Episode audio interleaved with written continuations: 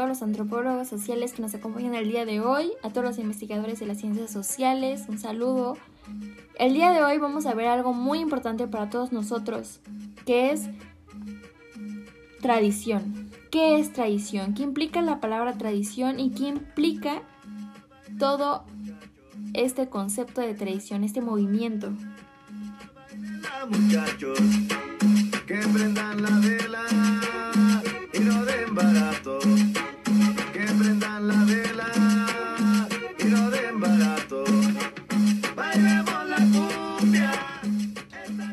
Bueno, la palabra tradición es polisémica, ya que se va renovando día con día, año con año, desde tiempos antiguos y desde la teología cristiana, y ahora en las categorías de las ciencias sociales la podemos ver construyéndose nuevamente.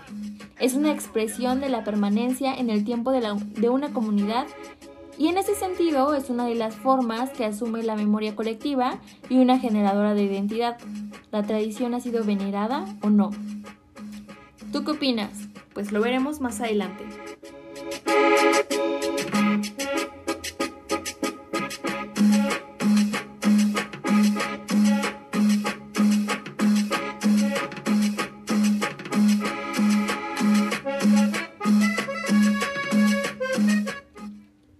La tradición es transmitir, es entregar, como acción es algo dinámico, tiene movimiento, fuerza, impulso, es una cadena de entregas, una entrega sucesiva.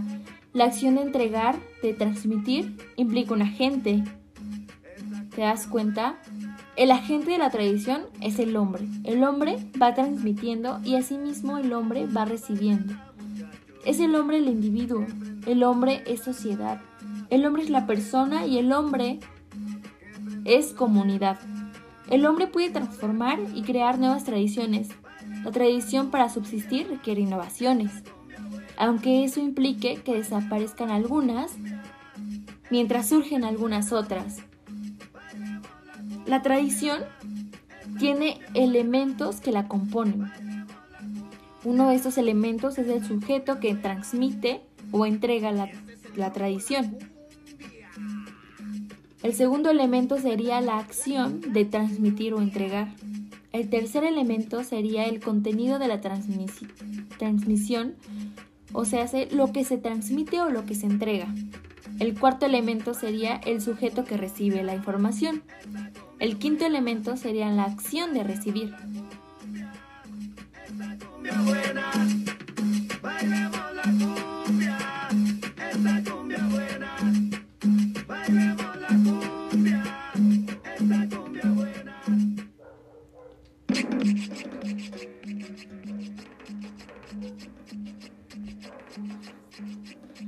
No podemos vivir fuera de la cultura. ¿Tú qué crees? ¿Qué crees de esta afirmación? ¿Crees que sea real? ¿Podemos vivir fuera o no de la cultura?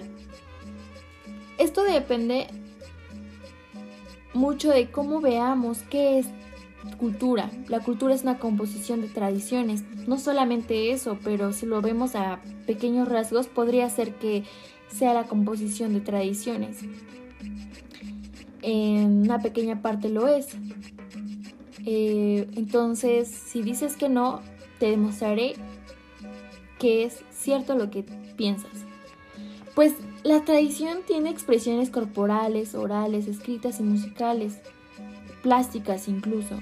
Tiene algunas otras expresiones que seguramente tú en este momento estás contribuyendo a esta cultura, a estas tradiciones, a lo mejor en la comida que estás ingiriendo ahorita, o en lo que estás vistiendo, en lo que vas a hacer próximamente, en lo que estás haciendo ahorita.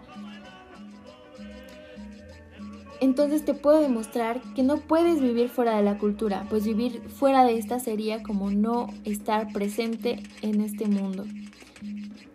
O no sé, ¿tú qué crees? Eh, la tradición se organiza con otras en sistemas de significados o en procesos de elaboración de cosas como la preparación y la realización de ritos, así como la confección de vestidos, comida, etc. Hay tres modos en que aparece la idea de tradición. La primera es el contenido de las tradiciones generacionales, es decir, las tradiciones que se van reproduciendo por generación en generación, no solamente entre familias, sino también entre escuelas, instituciones grandes.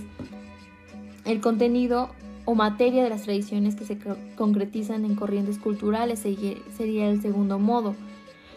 El tercer modo sería el contenido o materia de las tradiciones implicadas en los patrimonios culturales. Hablemos de la dimensión temporal de la cultura.